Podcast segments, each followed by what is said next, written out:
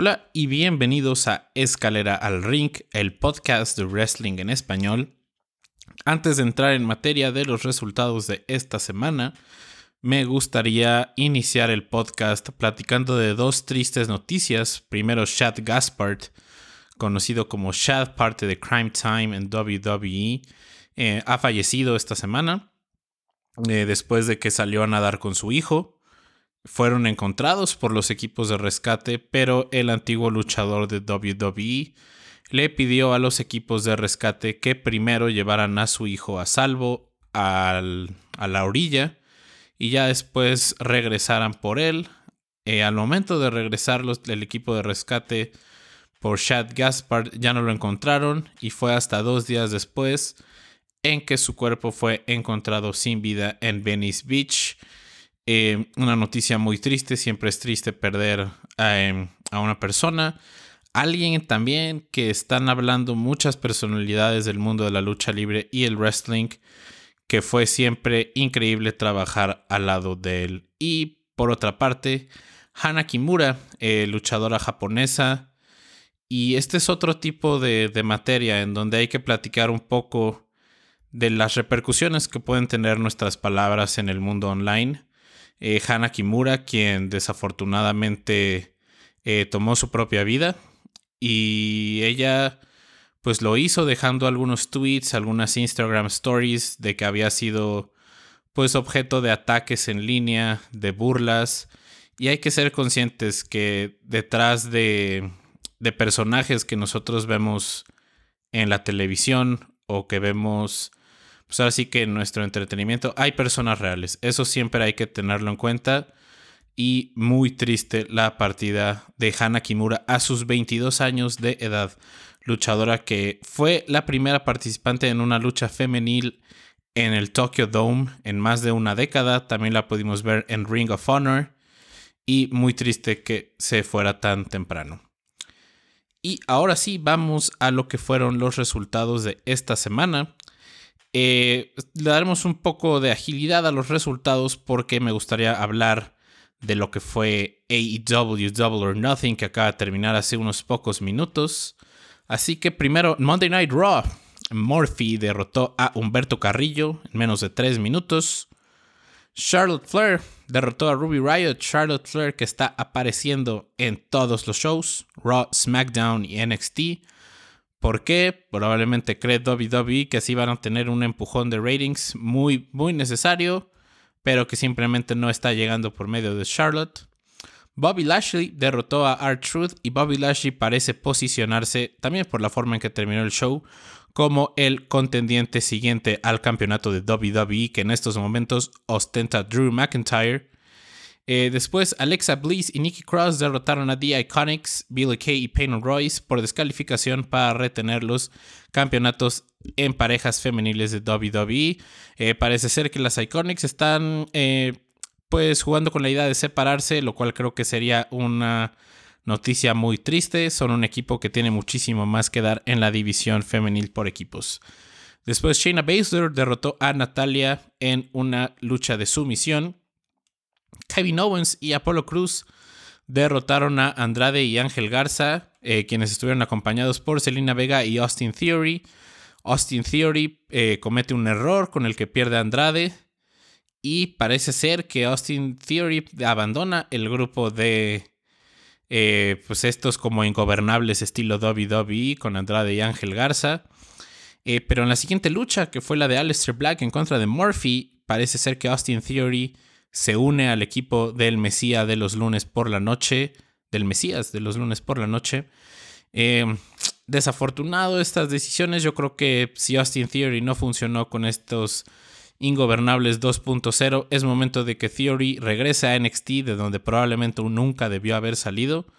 Eh, un, un, un run como campeón norteamericano de NXT, un run como campeón de NXT. ¿Por qué? ¿Por qué apresurar las cosas? Así que creo que si no funciona en el equipo de Seth Rollins y Murphy, desafortunadamente no se encuentra listo para el main roster. Y al final, en el main event de la noche, Drew McIntyre derrotó a King Corbin en esto que fue esta lucha del brand invitation, de la invitación de marcas que le están diciendo ahora en WWE. También una búsqueda de levantar ratings, los cuales se encuentran por los suelos entre noticias, entre pandemia y entre lo que es, hay que decirlo, un producto que está quedando a deber. Después NXT. Carrion Cross derrota a Liam Gray en menos de un minuto y Tommaso Champa reta a Carrion Cross a una lucha en NXT Takeover in Your House que se llevará a cabo el 7 de junio. Después, el hijo del fantasma derrotó a Akira Tosawa y se posiciona como 2 a 0 y es ganador del grupo B para definir al campeón interino de peso crucero de NXT. Mia Yim derrotó a Santana Garrett. Roderick Strong derrotó a Dexter Loomis. Y Danny Burch y Oni Lorcan derrotaron a Ever Rise, el equipo de Chase Parker y Matt Martell. Y parece ser que Danny Burch y Oni Lorcan, terminando esta lucha, hicieron un poco de burla hacia lo que es el pose de Imperium, que la semana pasada ganaron los campeonatos en parejas de NXT. Parece ser que ahí tenemos nuestro nuevo feudo en parejas. Danny Burch y Oni Lorcan, que yo creo que hace tiempo ya debieron haber pasado al main roster. Eh, pues me gustaría verlos partir con un run como campeones en parejas. Después, en un resultado rompe quinielas, Drake Maverick derrotó a Kushida en una lucha del grupo A para definir al siguiente campeón peso crucero de NXT y la próxima semana se decidirá el ganador del grupo A entre Drake Maverick, Drake Maverick, Kushida y Jake Atlas. El ganador de esta triple amenaza enfrentará al hijo del fantasma eh, y esa persona será la ganadora del el campeonato peso crucero de NXT, lucha que muy probablemente se llevará a cabo en NXT Takeover in Your House el domingo 7 de junio. Después, Io Shirai eh, contra de Rhea Ripley terminó en un no contest, no hubo ganadora. Después de que Charlotte Flair, como lo mencionaba, que está apareciendo en todos los shows, eh, pues interfiriera con un Big Boot a Io Y parece ser que una triple amenaza se avecina entre Charlotte Flair, Io Shirai y Rhea Ripley. Y aquí está la cosa con Charlotte Flair. Eh, al momento en que ella gana el campeonato de NXT femenil en WrestleMania hace, pues hace ya casi dos meses. Wow. Eh, a mí me parecía una idea excelente. Yo estaba seguro que Charlotte Flair iba a elevar a la división femenil de NXT, pero en lo que se está convirtiendo todo esto es en una sobreexposición de Charlotte al estar en Monday Night Raw, en NXT los miércoles y en Friday Night SmackDown, como podremos ver más adelante en la lucha que tuvo enfrente de Bailey.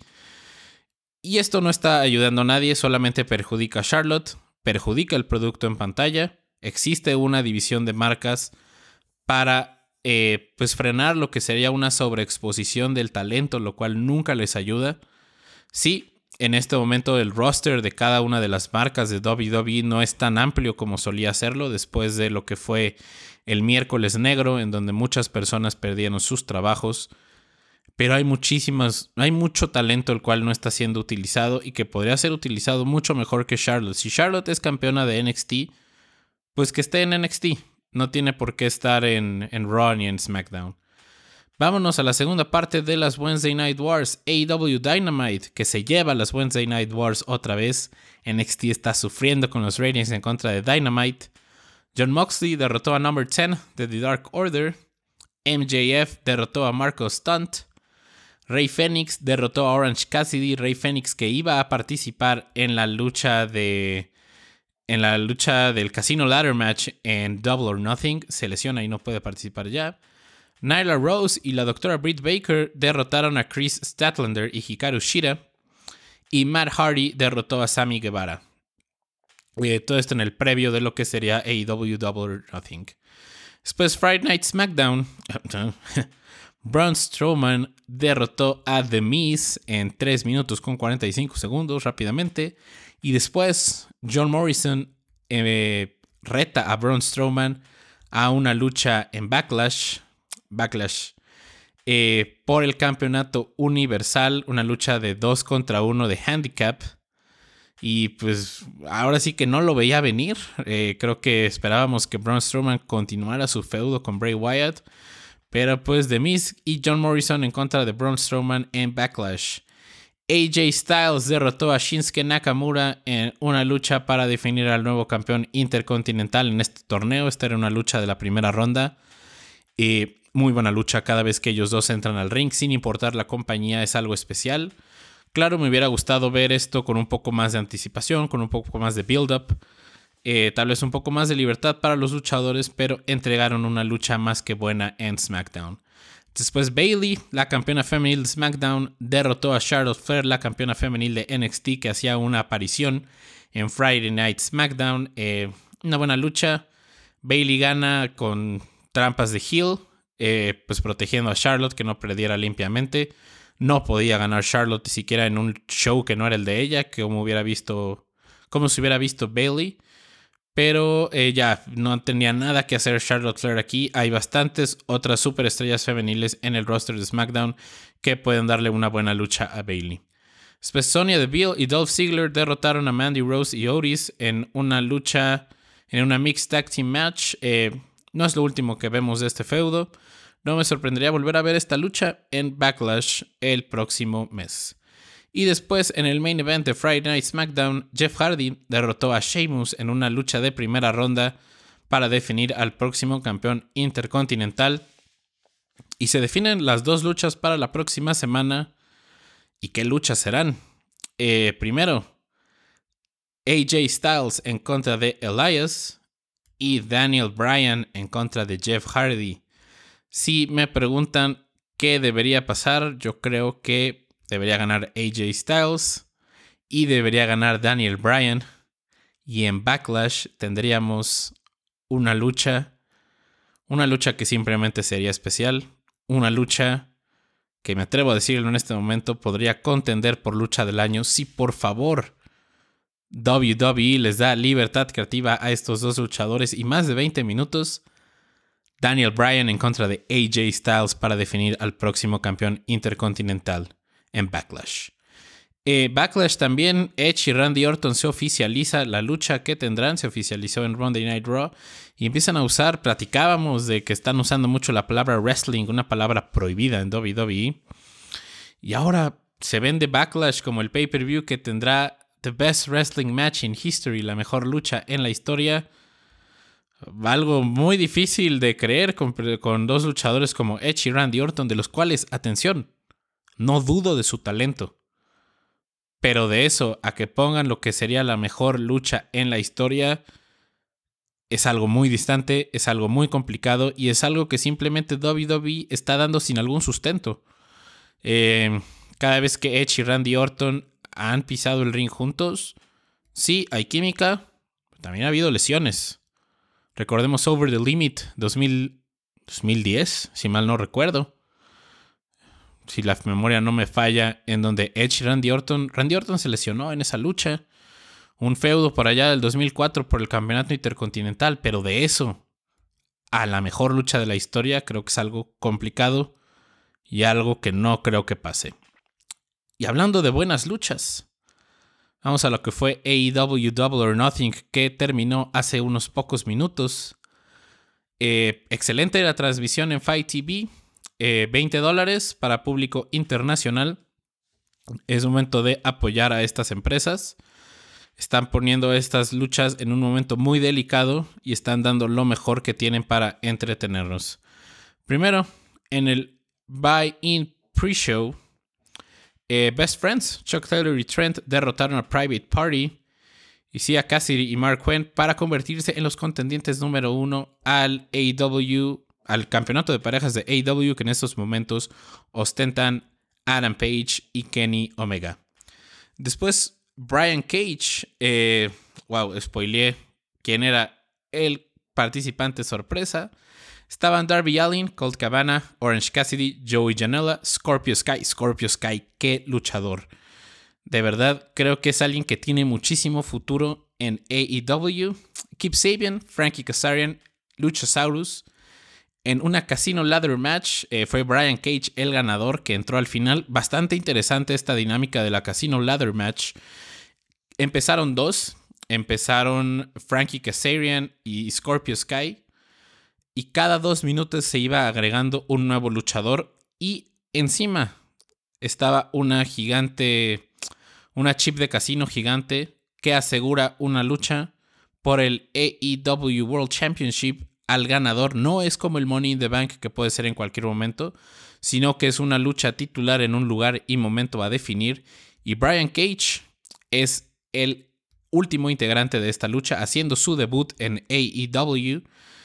Y pues creo que es algo interesante que AEW esté explorando con todo tipo de luchadores. Por momentos se ha manejado esta narrativa de que AEW es demasiado de luchadores independientes, que flips, que marometas, que, que, es un estilo de lucha libre que a mí me gusta mucho, un estilo de wrestling que disfruto.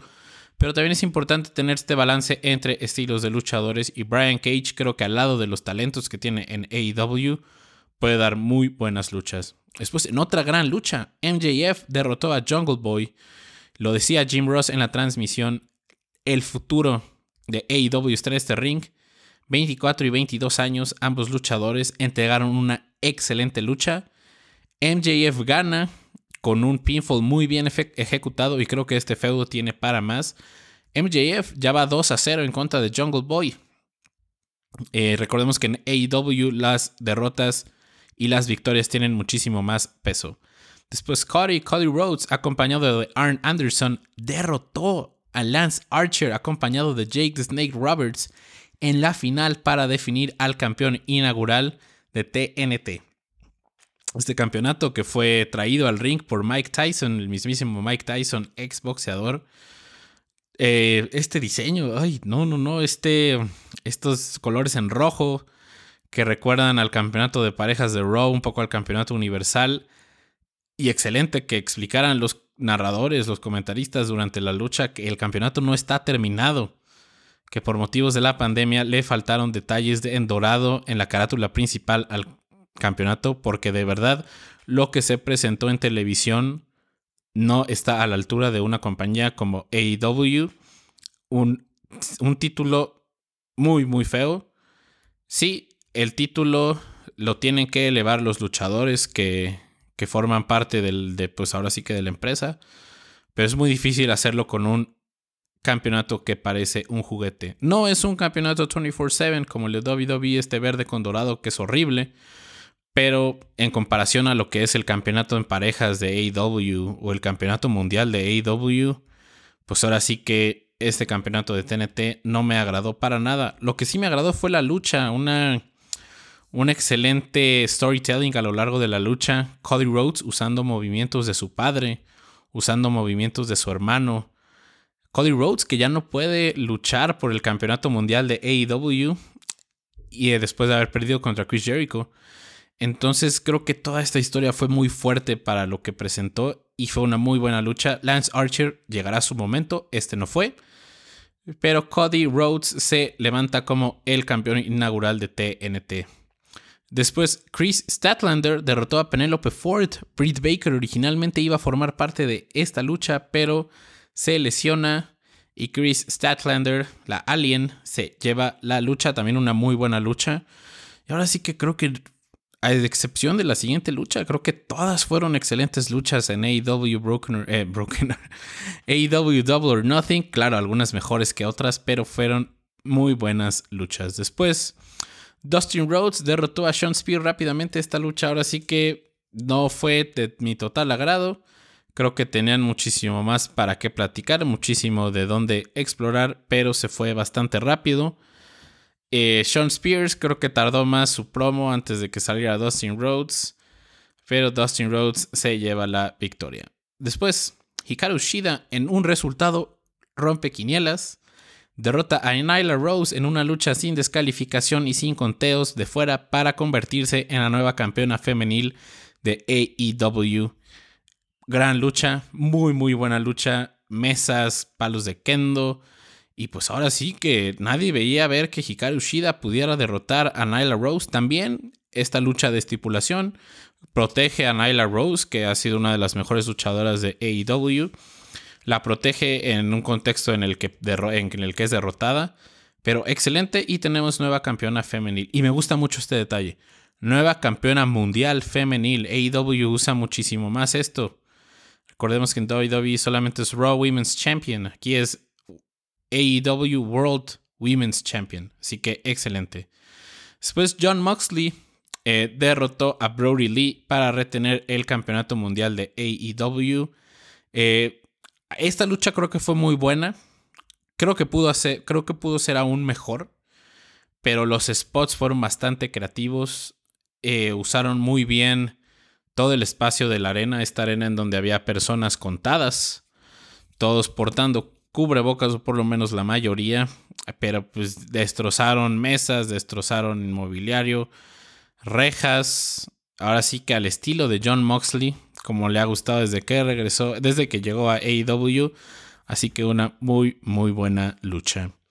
Y después en el main event, ¿y qué main event? Broken Matt Hardy, Adam Page, Kenny Omega, Matt Jackson y Nick Jackson se enfrentaron a The Inner Circle. The Elite en contra de Inner Circle. Inner Circle compuesto por Chris Jericho, Jake Hager, Sammy Guevara, Santana y Ortiz en una y la primera Stadium Stampede match en el estadio de los Jacksonville Jaguars. Ahora sí que esta lucha fue algo sumamente creativo algo totalmente inesperado en el TIAA Bank Field. lo había olvidado el nombre del estadio. Tengo 14 años viendo wrestling, viendo lucha libre. Nunca había visto algo tan creativo, tan único como, que fue, como lo que fue la Stadium Stampede Match. Tuvo sus altos, tuvo sus bajos, pero el valor creativo fue interesantísimo. Primero que entraran los luchadores como si fueran jugadores de fútbol americano, usando el entorno completamente a favor del storytelling. Chris Jericho en su momento haciendo un reto a un pinfall, tirando el pañuelo rojo. Eh, Matt Jackson tirándose desde uno de los postes. No, no, sé nada de fútbol americano. Estoy tratando de adivinar cómo se llaman estos postes donde hacen los goles de campo. Un, un moonsault desde ahí. Después Nick, Jackson brincando desde las gradas hasta una mesa en donde estaba Chris Jericho. Eh, Northern, Lights, Northern Lights Suplex de parte de Matt Jackson de más de 100 yardas, en, creo que fue contra Sammy Guevara. Jake Hager y Adam Page luchando en el bar del, del estadio. Adam Page llegando en un caballo, creo que esta parte no me encantó. Y tampoco lo de Santana y Ortiz eh, luchando con Matt Hardy en la alberca. La idea creativa era muy buena. Eh, cada vez que Matt Hardy entraba a la alberca y salía era una nueva versión de él, ya sea el Matt Hardy de los Hardy Boys o el Matt Hardy Broken, Broken Matt Hardy de TNA. Pero hubo un momento en que él parecía ahogado y creo que hacer un, por más entretenido que, que hubiera parecido en papel, creo que el tener a un luchador ahogado en pantalla en la misma semana que Chad Gaspar fue encontrado en la playa, creo que fue un poco, no, no un poco, fue una falta de conciencia de parte de AEW. Esta lucha ya estaba grabada, pero creo que pues lo pudieron haber editado fuera. Eh, después, este ring que tenían en medio, eh, Kenny Omega y Adam Page tomándose un momento para un trago de leche y whisky en medio del bar del estadio. Así que una lucha completamente loca. Otra vez Matt Hardy y Kenny Omega queriendo atropellar a Sammy Guevara con un carrito de golf. Y ahora sí que estos son los momentos en que yo recuerdo por qué me encanta tanto la lucha libre. Y eso es algo que, que AEW siempre me hace sentir. con AEW, claro, también hay decisiones que cuestiono y todo, pero pues veo esta lucha y digo, por esto es por lo que nació esta pasión por este tipo de luchas es por las que me encanta tanto este deporte espectáculo, por este tipo de personajes, por este tipo de ideas creativas, porque más allá de un combate cuerpo a cuerpo, esto es un show televisivo que es sobre un show de lucha libre y esto es lo que hizo también AEW en el Stadium Stampede Match el día de hoy, es tomar esas circunstancias, esos momentos tan difíciles que se están viviendo en nuestro mundo, en nuestra historia, y lograr crear algo tan entretenido, tan diferente, tan fuera de la norma, con spots que se nota la mano creativa de sus luchadores creo que fue algo impresionante lo que hizo AEW la noche de hoy. Mis respetos para esta empresa, mis respetos para todos los luchadores y luchadoras que formaron parte de Double or Nothing. AEW está aquí para quedarse. AEW está aquí para cambiar el juego. Y AEW está aquí para que sigamos apoyando este tipo de ideas creativas. Una tristeza que AEW Dynamite no se encuentre semanalmente disponible en Latinoamérica. Por medio de Fight TV se pueden ver los, los capítulos, pero on demand, no en vivo. Los pay-per-views se pueden ver eh, por un precio de 20 dólares. Los pay-per-views no son tan seguidos, son mucho más esporádicos. Pero creo que AEW merece, ya no que no se le esté tomando en serio, pero merece, lo ha estado demostrando con números, lo ha estado demostrando con la línea de figuras de acción que va a lanzar pronto, lo ha estado demostrando con su propia tienda en línea. AEW está aquí para cambiar todo el escenario de la lucha libre mundial. Así que mis respetos para lo que lograron hacer el día de hoy. Bueno, esto fue Escalera al Ring del día de hoy. Ahora sí que se me fue completamente a hacer un break. Eh, eh, pero este es un capítulo corto. Eh, nos vemos la próxima semana en donde estaré platicando más allá de los resultados semanales. Haré un spotlight de la carrera de Daniel Bryan. Así que si me están escuchando, por favor déjenme sus luchas favoritas de Daniel Bryan, sus momentos favoritos de su carrera.